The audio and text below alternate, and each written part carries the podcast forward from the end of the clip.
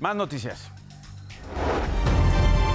A los 79 años de edad falleció el locutor Gustavo Adolfo Ferrer Galguera, conocido como el Caballero de la Locución. Originario de Tabasco durante 16 años, fue la voz del programa dominical En Familia con Chabelo y estuvo al frente de la sección Los Cuates de Provincia. Hasta el momento se desconocen las causas de su fallecimiento.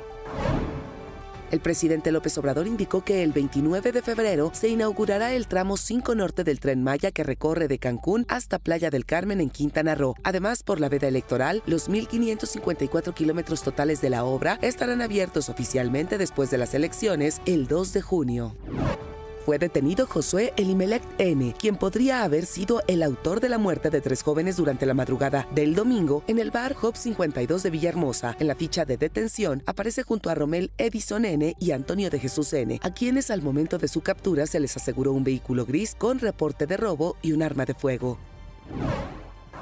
Una ex empleada del ayuntamiento de Chalatalco, Estado de México, acusó al alcalde Abel Flores Guzmán de presunta discriminación, hostigamiento y abuso sexual. Agregó que los hechos fueron denunciados penalmente en abril de 2023, pero las investigaciones no han avanzado.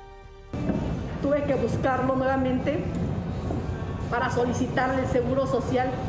Se refiere a mí nuevamente diciéndome, vamos a un hotel, vamos a tomar unos tragos, te relajas tenemos sexo y sin problema.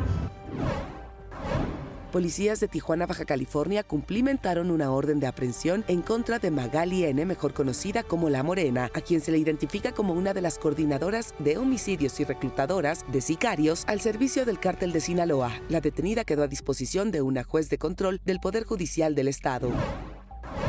Una persona murió y cinco más resultaron heridas por un tiroteo en una estación de metro de Nueva York, Estados Unidos. El atacante abrió fuego en el andén después de una pelea y huyó del lugar del incidente. Las autoridades explicaron que no se trató de un tiroteo al azar, sino que fue una disputa entre dos grupos, pero no hay personas detenidas.